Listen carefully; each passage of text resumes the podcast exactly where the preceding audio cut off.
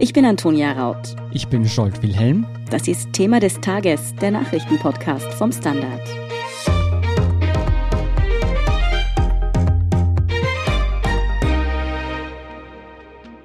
Es war bereits der neunte Frauenmord in diesem Jahr und fünf weitere Frauen sind nur knapp mit dem Leben davongekommen.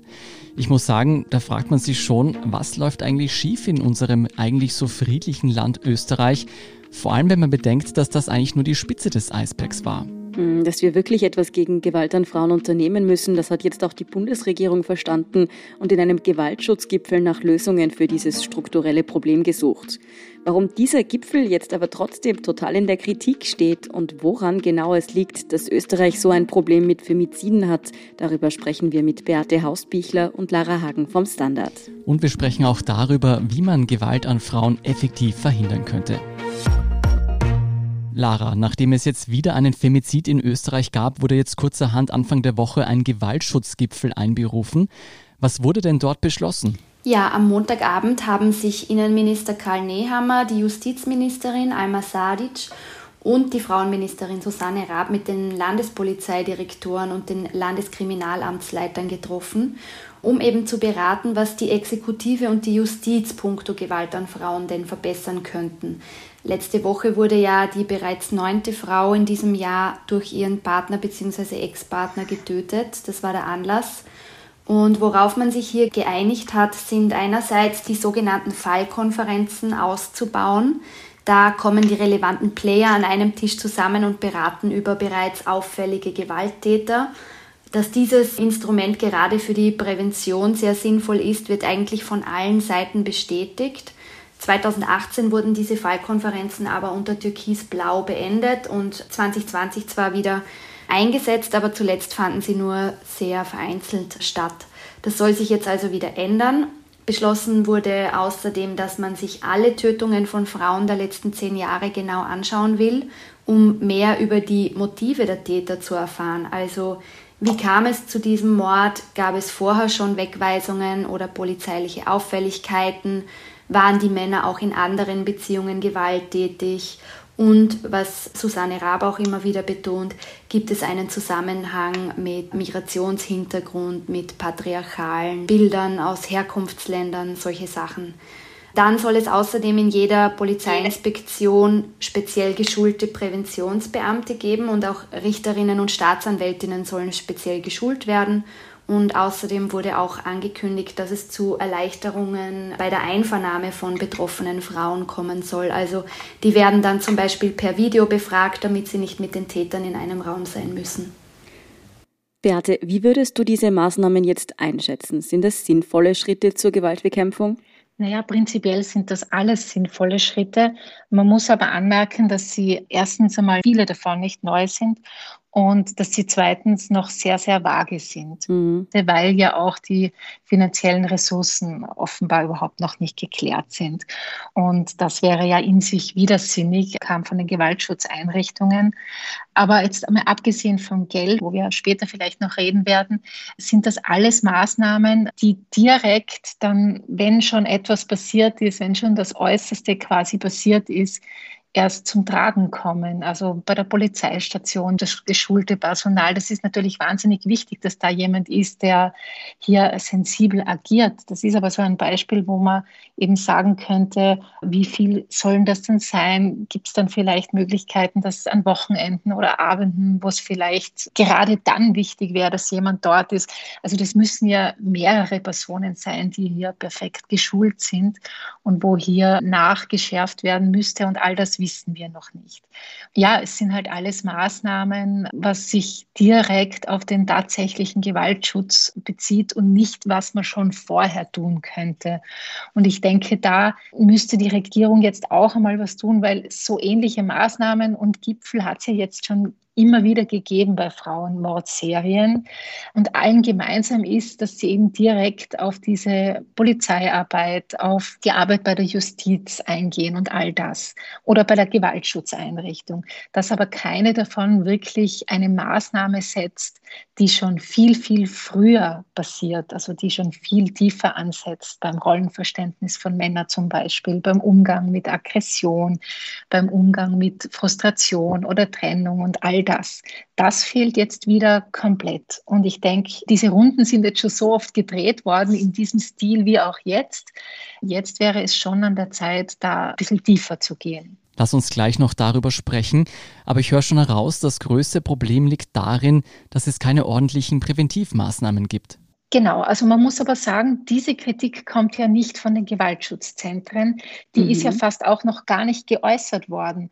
Und das ist auch ein bisschen ein Problem an diesem Diskurs. Es gibt die Maßnahmen und dann gibt es unmittelbar danach die völlig zu Recht auch kritischen Reaktionen von Gewaltschutzeinrichtungen.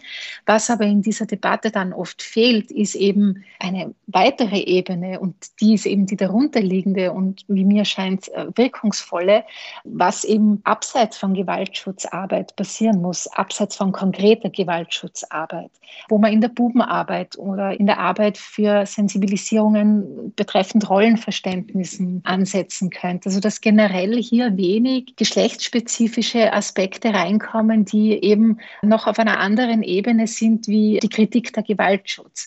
Und da sehe ich so einen gewissen Zirkel, in dem wir uns befinden, dass die Gewaltschutzeinrichtungen natürlich für ihre Interessen einstehen, für ihre Kapazitäten und Ressourcen. Das ist nur verständlich und richtig. Die haben sehr wenige Kapazitäten und Ressourcen. Aber diese Ebene, die ich jetzt vorhin erwähnt habe, die fehlt derzeit. Und da sieht man auch daran, dass es wenig wenig Expertinnen und Fachfrauen mhm. gibt, feministische Fachfrauen, die sich hier zu Wort melden oder auch befragt werden. Ja, trotzdem, ihr habt es beide schon angemerkt, eigentlich so der größte Kritikpunkt am Anfang war, dass es nicht mehr Geld für den Gewaltschutz geben soll. Da hat sich mittlerweile auch der Bundeskanzler Sebastian Kurz eingeschaltet und angekündigt, dass eben mehr gegen Gewalt an Frauen unternommen werden soll. Lara, kannst du die aktuellen Pläne für uns in Relation setzen? Wie viel Geld gibt Österreich für den Gewaltschutz aus? Also 2021, dieses Jahr, hat die Frauenministerin Susanne Raab 14,65 Millionen Euro zur Verfügung. Letztes Jahr waren es etwas mehr als 12 Millionen und davor waren es jahrelang immer so um die 10 Millionen Euro Budget. Da muss man natürlich betonen, dass das ja nicht ausschließlich Geld für den Gewaltschutz ist, um den es jetzt geht, sondern das Budget für das gesamte Frauen- und Familienressort. Gewaltschutz ist aber eines der Hauptanliegen, sagt Susanne Raab zumindest immer. Die Opferschutzeinrichtungen fordern sehr viel mehr Geld, nämlich fast 230 Millionen Euro. Das wäre 15 Mal das Budget, das jetzt zur Verfügung steht damit sie ihre Arbeit gut machen können. Und da ist man natürlich meilenweit davon entfernt. Und weil das heute auch schon zu Debatten auf Twitter zum Beispiel geführt hat, da wurden dann viele Vergleiche mit anderen Ausgaben gezogen. Für Werbe- und Infokampagnen und Inserate hat die Regierung letztes Jahr zum Beispiel mehr als 70 Millionen Euro ausgegeben und auch in den Jahren ohne Corona, wo man jetzt keine großen Informationskampagnen gebraucht hat, waren die Werbeausgaben deutlich höher als jene für das Frauenressort. Mhm. Beate, Frauenministerin Susanne Raab wird hier budgetär nicht allein entscheiden können und ist sicher abhängig auch von der restlichen Regierung. Trotzdem wird gerade ihr Versagen in der Sache vorgeworfen. Wieso denn? Eben, ja, das hat viele Ursachen. Also es ist so, dass sie, wie die Lara schon gesagt hat, sehr stark auf den Gewaltschutz fokussiert und dass man aber schon den Eindruck hat, dass sie die unmittelbare Reaktion auf so einen Frauenmord dann schon immer wieder auch verbindet mit der eigenen Arbeit, die sie da irgendwie immer wieder betont. Sie hat zum Beispiel am Freitag gesagt, wenige Stunden nach dem Frauenmord in Wien, jede Frau müsste wissen, wo sie einen Zufluchtsort findet. Und ich finde das insofern schwierig, weil das einfach die Verantwortung oder die Hohlschuld zu den Frauen schiebt. Mhm. Ich glaube, es ist ein riesiges gesellschaftspolitisches oder gesamtgesellschaftliches Problem, dass Frauen oft sehr spät einschätzen, wann sie Hilfe brauchen. Man bekommt das von verschiedensten Stellen immer wieder vermittelt, auch von Institutionen, dass es wohl schon nicht so schlimm sein könnte. Ja, also es gibt noch immer bei Gerichtsverhandlungen Täter-Opfer-Umkehr, Redewendungen, die an der Tagesordnung sind. Es wird noch immer heruntergespielt und es wird noch immer kommentiert dahingehend, wenn Gewalt passiert, was die Frauen denn getan hätte.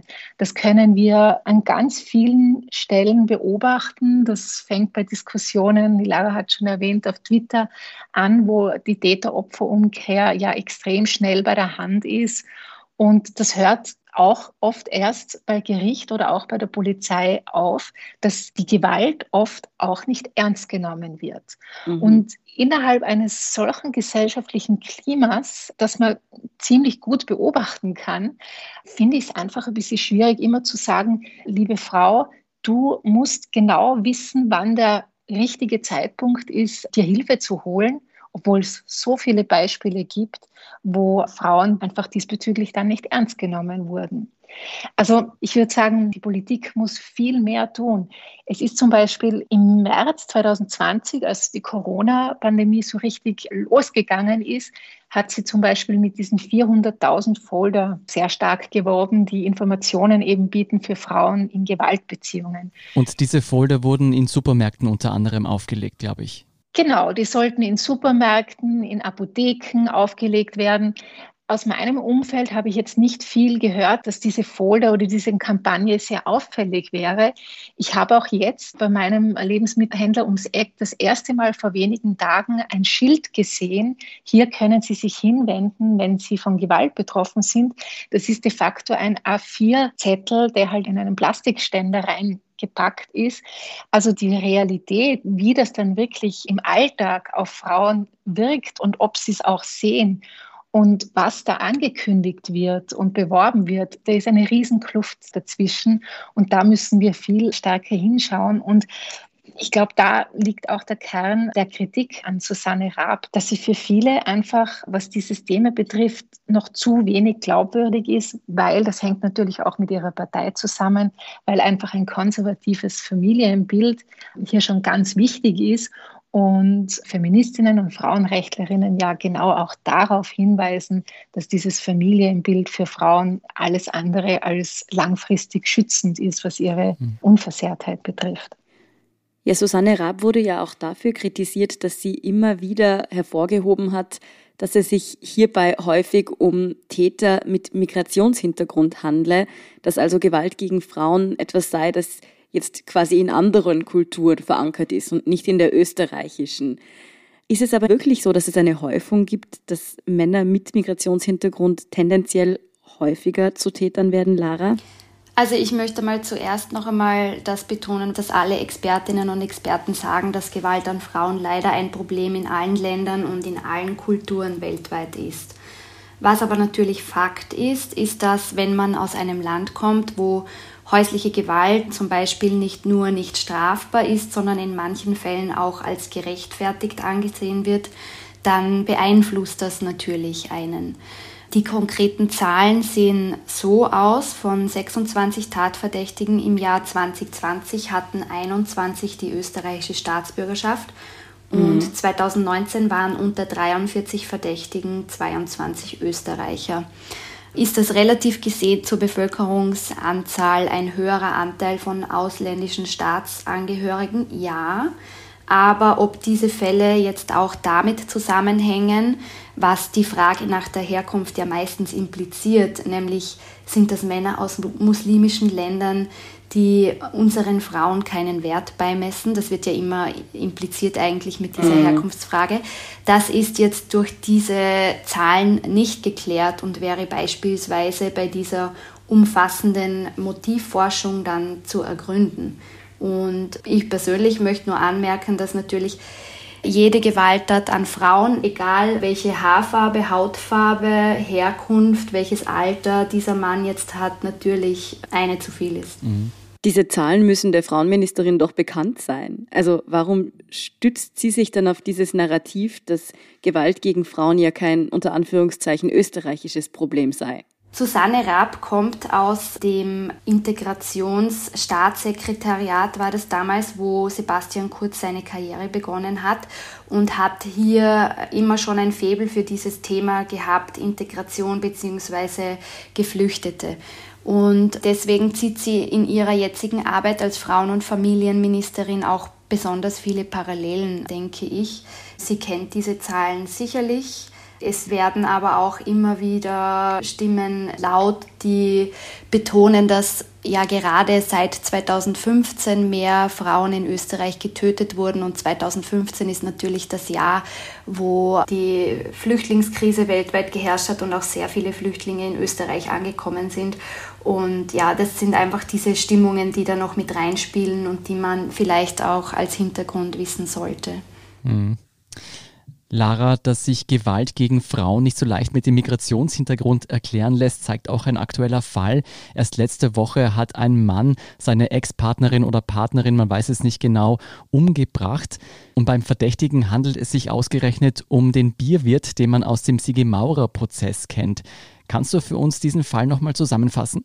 Genau, also da geht es um einen Fall, der sich letzten Donnerstag erst ereignet hat, am Donnerstagabend. Da soll eben dieser Bierwirt seine Partnerin bzw. Ex-Partnerin, es ist nicht ganz klar, es wird davon ausgegangen, dass sie sich kürzlich getrennt haben, in ihrer Wohnung erschossen haben. Die Polizei war schon wenige Minuten später vor Ort und hat den Mann auch noch am Tatort, aber im Hof vorgefunden, in schwerem Rauschzustand. Untersuchungen haben danach ergeben, dass er offenbar drei Promille im Blut gehabt hat und auch noch andere Substanzen, also nicht nur Alkohol, nachgewiesen wurden. Er war deswegen dann längere Zeit selber im Spital und konnte noch keine Aussage machen, weil er zuerst gesundheitlich nicht in der Lage war und danach hat die Aussage verweigert, ist dann in Untersuchungshaft gekommen und ist dort nach wie vor auf der Krankenstation. Also es geht ihm anscheinend gesundheitlich nicht sehr gut, wie sein Anwalt gesagt hat. Mehr wissen wir derzeit natürlich jetzt über diesen Fall noch nicht. Er hat aber für sehr viel Aufsehen gesorgt, weil dieser Mann einfach in der Öffentlichkeit bekannt war wegen dieses Prozesses. Du hast es schon gesagt, gegen Sigi Maurer, da ging es ja um sehr obszöne Nachrichten, sexistische Nachrichten, die er an die Politikerin geschickt haben soll. Er hatte das ja immer bestritten, aber schlussendlich hat er die Klage wegen übler Nachrede, weil sie diese Nachrichten öffentlich gemacht hat, zurückgezogen. Also, also bei ihm ist offensichtlich, dass er zumindest in diesem Fall wahrscheinlich schon sehr stark frauenverachtende Aussagen getätigt hat. Wir wissen aber auch, also die Polizei hat bis jetzt nicht bekannt gegeben, dass es in dieser Beziehung schon zu einer Wegweisung gekommen ist oder zu Gewalt konkret jetzt in dieser Beziehung. Aber der Mann war auf jeden Fall schon siebenmal vorbestraft. Er hätte jetzt auch in wenigen Tagen einen weiteren Prozess gehabt in einem Gewaltverfahren. Also ja, da hat es einige Probleme im Vorfeld schon gegeben mit ihm. Weil die Beate vorher angesprochen hat, dass diese Täter-Opfer-Umkehr noch sehr oft passiert. Das war in diesem Bierwirtsfall auch offensichtlich. Da ging es auf Twitter und in Foren auch bei uns beim Standard wirklich hin und her. Die ärgste Täter-Opfer-Umkehr hat da Stefan Petzner getätigt. Der hat nämlich der Sigrid Maurer unterstellt in einem Tweet, für den er sich später dann irgendwie so halb entschuldigt hat. Aber ich habe nicht ganz verstanden, ob das jetzt ernst gemeint war, diese Entschuldigung. Jedenfalls hat er ihr unterstellt, dass sie dadurch, dass sie ihn da so in die Öffentlichkeit gezogen hat und es diesen Prozess gab, da irgendwie belastet hätte psychisch. Und mhm. zwischen den Zeilen dann war irgendwie zu hören, dass sie quasi vielleicht mitschuld wäre. Das hat er dann eben danach betont, dass er das nicht damit sagen wollte, aber das war einfach so. Und das ist nur ein Beispiel dafür, was die Beate vorher angeführt hat, was einfach tagtäglich zahlreich stattfindet. Klingt nach einem Fall, der sehr viel Aussagekraft hat. Ja, gerade deshalb ist es ja auch so wichtig, wie wir über diesen Fall sprechen, und dabei ist es ja entscheidend, dass man da jetzt eben nicht zum Beispiel von einem Beziehungsdrama redet oder schreibt oder von einer Liebestragödie, wie man das vielleicht in manchen anderen Medien sieht, sondern dass wir es eben auch als einen Femizid bezeichnen.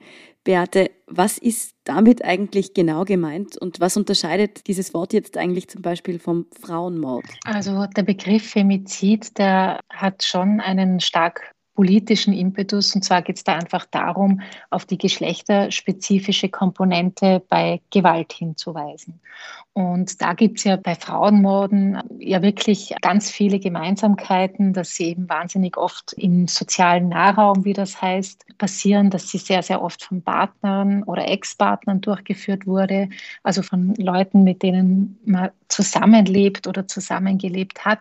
Und vor allem, das ist ganz wichtig, dass der Mord in dieser Form, wie er mit einem Femizid umschrieben wird, dass da das Opfer kein Mann sein könnte. Also dass hier ganz klare geschlechtsspezifische Themen dabei sind. Zum Beispiel beobachten Gewaltschutzexpertinnen immer wieder, wenn sich eine Frau trennen will, dass sie dann eine ganz hohe Gefahr hat, von einem ohnehin schon gewalttätigen Partner oder Ex-Partner ermordet zu werden. Also dieses Bewusstsein, dass das eine Frau eigentlich nicht darf, zu sagen, ich will jetzt nicht mehr mit dir leben, ich will jetzt mein Leben nicht mehr teilen, dass da so eine tiefe Entrüstung da ist, die bei einer Frau ganz anders ausfällt, als wenn sich ein Mann zum Beispiel trennt. Also genau auf diese Aspekte will der Begriff Femizid hinweisen. In Unterschied zum Frauenmord würde ich sagen, da gibt es jetzt im Deutschen nicht so viel Unterschied. Femizid kommt aus dem amerikanischen Raum. Das ist in den 90ern vor allem in den USA aufgekommen.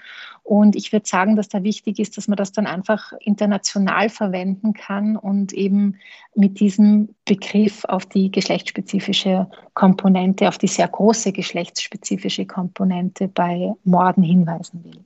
Also wenn ich das richtig verstehe, könnte man einen Femizid auch mit einem rassistischen Mord vergleichen, wo eben eine Person nur deshalb umgebracht wird, weil sie eben dunkelhäutig ist oder weil sie einen Migrationshintergrund hat. Genau. Und im Fall von einem Femizid wird eine Frau eben deshalb umgebracht, weil sie eine Frau ist. Genau. Also es wird einfach damit aufgezeigt, dass eine bestimmte Ideologie dahinter steht, dass ein bestimmtes Vorurteil, wie das in der Sprache der Justiz heißt, das Vorurteilsverbrechen, da wird darauf hingewiesen, dass das eben nicht etwas etwas ganz Individuelles und Persönliches ist, sondern dass es unterschiedliche Erwartungen an diese Person gibt oder unterschiedliche Ansprüche oder Wertigkeiten. Wie lässt sich das denn in einem so doch komplexen Konstrukt wie einer Beziehung feststellen, dass es sich tatsächlich um einen Femizid und nicht um einen Mord der Partnerin handelt? Ja, das ist in der Tat ganz, ganz schwierig. Es gibt nämlich immer wieder die Forderung, dass man Frauenmorde generell als Vorurteilsverbrechen kategorisiert. Also dass man noch viel stärker daran arbeitet, dass klarer wird, dass Frauenmorde ideologisch motiviert sind. Aber da gibt es ein Riesenproblem, weil es ist eben, wie ich schon gesagt habe, also sehr, sehr oft in Nahbeziehungen. Das heißt, die Betroffenen sind schon jahrelang, jahrzehntelang oft mit dem Täter in einer Beziehung. Und es ist dann schwierig, pauschal zu sagen, dass jetzt die Tat aufgrund eines Frauenhasses passiert ist. Es ist ja zum Beispiel in einer Beziehung auch möglich, dass die Partnerin eine Lebensversicherung hat, also dass es zum Beispiel um ökonomische Gründe geht oder dass eine extrem schwierige Beziehung dem vorausgegangen ist, eine extrem gewalttätige Beziehung, vielleicht von beiden Seiten. Das sind Aspekte, die spielen bei all diesen Morden, die wir jetzt zum Beispiel in diesem Jahr hatten, wahrscheinlich kaum eine Rolle oder gar keine Rolle. Also es sind wirklich die Fälle, die wir bis jetzt hatten, allen Anschein nach sehr klare Femizide. Aber generell kann man das eben nicht für einen Mord, der passiert ist in der Beziehung zwischen zwei Personen, die so ein enges Verhältnis haben, ist das ganz schwierig pauschal zu sagen. Und mhm. deshalb ist das so schwierig, Femizide generell unter ein Vorurteilsmotiv zu stellen. Wenn wir hier immer davon sprechen, dass diesen Femiziden strukturelle Ungleichbehandlung, strukturelle Gewalt gegen Frauen vorhergeht, kannst du das vielleicht noch einmal ein bisschen herunterbrechen? Was heißt das eigentlich konkret im Alltag? Ja, also genau die strukturelle Problematik, das ist so ein Begriff, das strukturelle Problem, strukturelle Gewalt. Das sind so Begriffe und Redewendungen, die in Bezug vor allem auf Femizide extrem viel vorkommen. Und was meint man damit? Damit ist gemeint, dass jegliche Formen von Diskriminierung aufgrund von den Strukturen, die in der Gesellschaft herrschen, passieren. Das heißt nämlich gleichzeitig auch, dass es eigentlich behebbare Probleme werden. Mhm. Also strukturelle Gewalt ist eigentlich eine Ausweitung des Gewaltbegriffs. Das heißt zum Beispiel, dass eine Frau nicht nur unmittelbar von Gewalt betroffen ist, weil sie körperlich, physisch misshandelt wird, mhm. sondern dass man auch von Diskriminierung dann betroffen ist, wenn man schlechtere Chancen am Arbeitsmarkt hat, aufgrund der Möglichkeit, schwanger zu werden zum Beispiel, oder aufgrund der sozialen Herkunft oder auch der geografischen Herkunft, also Bildungschancen, Zugang zum Arbeitsmarkt, hm, wie Institutionen mit den Menschen umgehen. Also das sind alles Dinge, die fallen unter strukturelle Gewalt. Und ich finde, das ist auch eine sehr wichtige Erweiterung des Gewaltbegriffs, weil genau da hat die Politik die Möglichkeit zu handeln. Genau da gibt es viele Schrauben, die man drehen könnte, weil ja, genau da ist es ja nicht so quasi auf einer individuellen einzelnen Situation, die man vielleicht nie ganz restlos verhindern wird können. Aber das sind so eben diese Strukturen in der Gesellschaft, wo eben die Politik etwas machen könnte. Dann lass uns mal genau über diese Stellschrauben sprechen. Wie müsste denn das Gewaltschutzpaket für Österreich aussehen, damit Gewalt an Frauen eben effektiv verhindert wird? Ui, das ist eine große Frage. Also erstmal, Sebastian Kurz hat jetzt gerade angekündigt heute, dass es am Geld nicht scheitern wird. Das ist eine sehr interessante Aussage, weil es ja wiederum die Frage betrifft, wo setzen wir denn persönlich Gewaltschutz an? Und das ist eine sehr politische Frage. Also insofern ist es schwer zu sagen, was ist klar die richtige Lösung, was müsste getan werden und was können wir lassen. Es ist eine Frage der politischen Handlung, wo Gewaltschutz anfängt.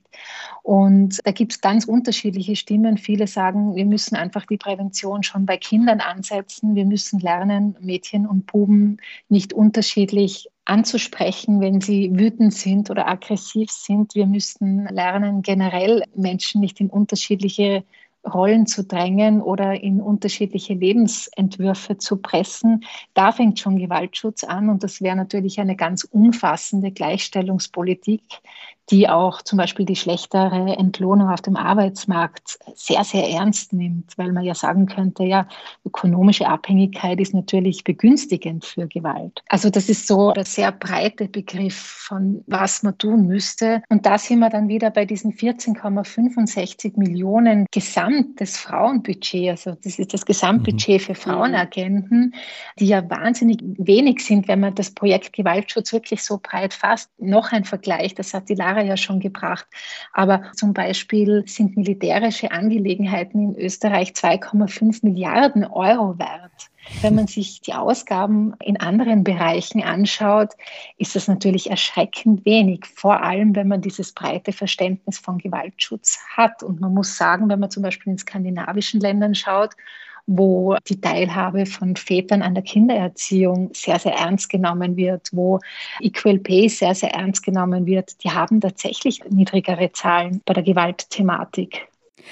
Du hast es jetzt schon angesprochen, es lohnt sich da durchaus mal über die österreichischen Grenzen hinauszusehen, dann wird man da ein paar gute Vorbilder erkennen. Was könnte man sich dort denn konkret abschauen, eben von zum Beispiel Schweden und Co? Also grundsätzlich muss man sagen, Österreich kann sich kaum was abschauen, weil Österreich mhm. wirklich sehr, sehr lange als absoluter Vorreiter beim Gewaltschutz auf dem Papier allerdings. Herausgestellt hat. Also es ist in den 90er Jahren ein Gewaltschutzgesetz verabschiedet worden, das sehr fortschrittlich gegolten hat innerhalb Europas. Also zum Beispiel die juristische und psychosoziale Prozessbegleitung, das Mittel der Wegweisung, dass Täter aus einer Wohnung weg müssen, wenn Frauen Gewalt erleben. Früher war es ja so, dass die Frau gehen musste. Auch da war Österreich sehr, sehr früh dran mit dieser Regelung, dass die Gewalttäter gehen müssen und aus der Wohnung gehen müssen. Also das sind alles so Dinge, da war Österreich sehr gut, weil sich einfach in Österreich auch die Frauenbewegung relativ stark und schnell institutionalisiert hat. Das Problem oder die größere Vorbildwirkung sehe ich in anderen Ländern eher bei den Dingen, die ich schon erwähnt habe, bei der Gleichstellungspolitik, die ja nie so skandalisiert wird wie zum Beispiel ein Femizid, aber de facto ist es schon so, dass wenn einfach sich das Verständnis von Rollen aufweicht, wenn Besitzdenken weniger um sich greift, was ja bei Frauenmorden eine große Rolle spielt immer wieder. Also wenn all diese kleinen und sehr schwierig bewältigbaren Bilder in den Köpfen von vielen Menschen. Wenn man da stärker arbeiten würde, und da sind sicher die skandinavischen Länder ein starkes Vorbild, dann glaube ich, wird das langfristig sehr viel bewirken können. Aber auf dem Papier hat Österreich eine sehr gute Gewaltschutzregelung. Auch 2016 haben wir bei sexualisierter Gewalt zum Beispiel vielen anderen, auch Deutschland, vorausgehabt, dass schon zum Beispiel das Anfassen von sekundären Geschlechtsmerkmalen ein Delikt sein kann. Also das ist nicht nicht nur die Brust oder die Vulva sein muss, sondern dass auch ein Griff auf den Hintern schon geahndet werden kann. Also wie gesagt, da gibt es eine Kluft zwischen das, was wir am Papier haben in Österreich, was sehr gut ist, und der tatsächlichen Umsetzung oder der Bewusstseinslage auch in Österreich. Dann hoffen wir mal, dass Österreich seine Gewaltschutzvorhaben tatsächlich vom Papier auf den Boden bringt. Vielen Dank, Lara Hagen und Beate Hausbichler, für diesen Einblick. Sehr gern. Wir sind gleich zurück. Guten Tag, mein Name ist Oskar Bonner. Wenn man in stürmischen Zeiten ein wenig ins Wanken gerät, den eigenen Weg aus den Augen und die Orientierung verliert, dann ist es sehr hilfreich, wenn man etwas hat, woran man sich anhalten kann. Der Standard, der Haltung gewidmet. Jetzt gratis testen auf Abo der Standard AT. Und hier ist, was Sie heute sonst noch wissen müssen. Erstens, die EU-Arzneimittelbehörde EMA hat das Prüfverfahren für den Impfstoff des chinesischen Herstellers Sinovac gestartet. Die Daten würden im beschleunigten Verfahren bewertet, teilte die EMA am Dienstag in Amsterdam mit. Die Experten der EMA begründeten ihre Entscheidung mit vorläufigen Ergebnissen aus klinischen Studien und Laborstudien. Daraus werde deutlich, dass der Impfstoff die Produktion von Antikörpern gegen das Coronavirus anrege und daher als Schutz gegen Covid-19 wirksam sein könne.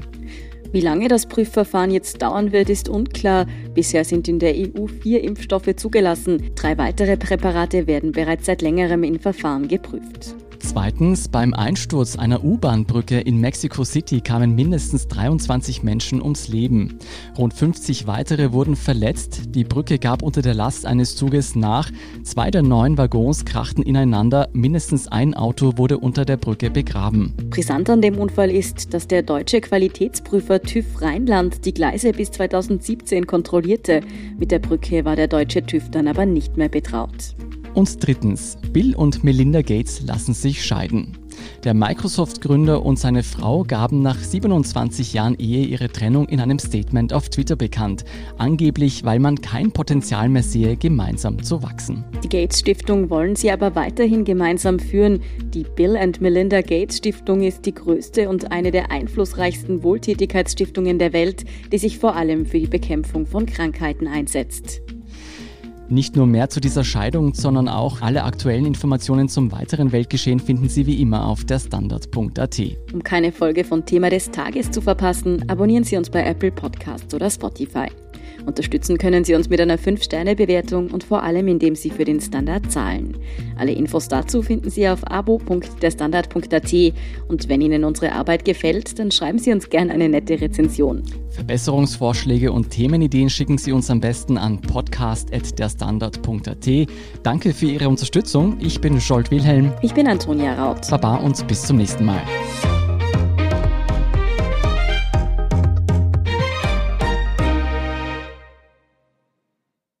Guten Tag, mein Name ist Oskar Bonner. Wenn man in stürmischen Zeiten ein wenig ins Wanken gerät, den eigenen Weg aus den Augen und die Orientierung verliert, dann ist es sehr hilfreich, wenn man etwas hat, woran man sich anhalten kann. Der Standard, der Haltung gewidmet. Jetzt gratis testen auf Abo der Standard AT.